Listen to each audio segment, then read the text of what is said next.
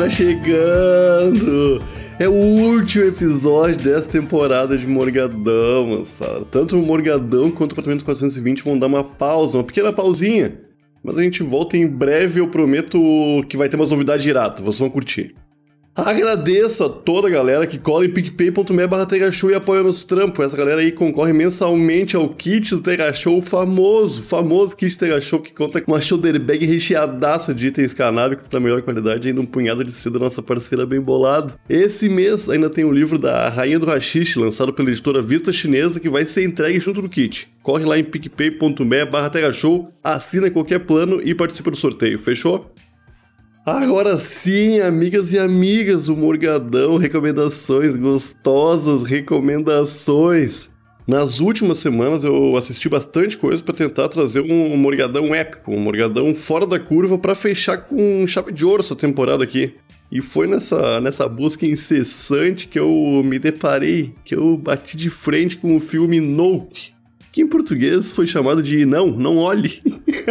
que, é, que é um nome meio nhé, é, e ainda é meio que spoiler, logo assim no título do filme. Nope é o terceiro filme escrito, produzido e dirigido por Jordan Peele. Nome esse que, mesmo que com apenas três filmes, eu já consigo escrever sem nem precisar olhar no Google para corrigir. Em 2017 ele lançou Get Out, que levou o Oscar de melhor roteiro original.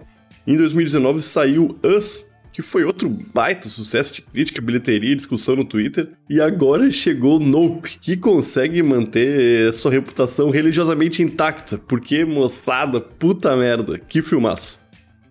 Nope conta a história de dois irmãos, o OJ e a Emerald, e a gigantesca fazenda de treinamento de cavalos que ficam os dois depois da repentina morte do pai deles, que teve uma morte misteriosa junto de alguns eventos estranhos acontecendo no céu. Sim, Assim como Bacurau, Nope também é um filme de objetos voadores não identificados. A sinopse meio pobre que eu tô passando aqui é proposital.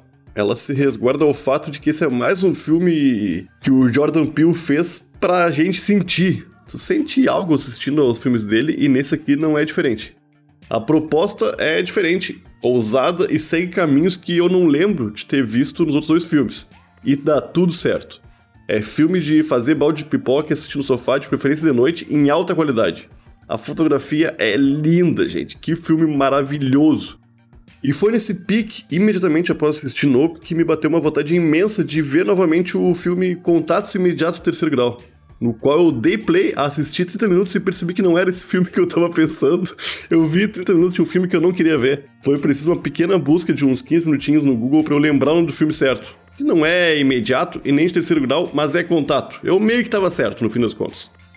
O filme Contato é de 97 e tem aquela pegada bem filme dos anos 90. É cheio de paixão, discussão pertinente, que era pertinente na época e ainda hoje é, aventura e, claro, aquele pezinho no sobrenatural que está presente em praticamente todos os filmes daquela década. Contato é mais um filme do diretor Robert Zemeckis, que tá por trás de grandes clássicos como De Volta pro Futuro 1, 2 e 3, Forrest Gump, Uma Salada para Roger Rabbit, Náufrago. E mesmo com todos esses filmes na manga, e diferente do que acontece com Jordan Peele, Robert Zemeckis, eu preciso ir no Google e ver como é que escreve o nome dele, porque eu não consigo. Eu não consigo. Tem alguma coisa com o nome dele que faz eu esquecer como é que escreve.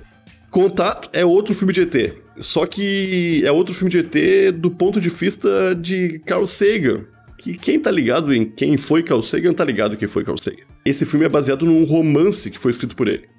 A história gira em torno da doutora Eleanor, uma radioastrônoma, eu acho que é assim que se chama essa profissão que ela, que ela leva a vida, que dedicou sua carreira atrás de evidência de vida em outros planetas. E olha que curioso, gente. Justamente quando eles estavam filmando esse filme, ela encontra vida em outros planetas. Olha que sorte, olha que sorte. Apesar de ser um filme com roteiro gostoso e fluido, tem atores foda, olha, tem a Judy Foster e o Matt McConaughey. A fotografia deixa a desejar em praticamente todas as cenas que precisam de algum efeito especial. 1997, né? Tem uns efeitos computadorizados que são bem toscos, mas que nem de longe estragam a experiência que o filme tenta entregar. Inclusive, é em contato que temos uma das cenas mais incríveis já filmadas, uma cena que é objeto de estudo por estudantes do cinema no mundo inteiro. A famosa cena do espelho. Se tu não sabe o que eu tô falando, fique feliz, porque ao assistir esse filme tua cabeça vai explodir quando passar pela famosa cena do espelho. Vai por mim, vai por mim. É isso, amigos e amigas do Morgadão, duas indicações de filmes pra, pra fechar gostoso temporada. Olha aí, dois filmes de ET, quem, quem, quem diria? Eu espero receber o feedback de vocês no meu Twitter, arroba ou lá no Instagram, arroba. Em breve o Morgadão tá de volta, assim como o Apartamento 420, eu tenho certeza que vocês vão curtir as novidades que vão chegar junto dos nossos dois quadros bônus aqui do Tega Show, fechou? Um grande beijo a quem ouviu até aqui, é muito nós. Falou!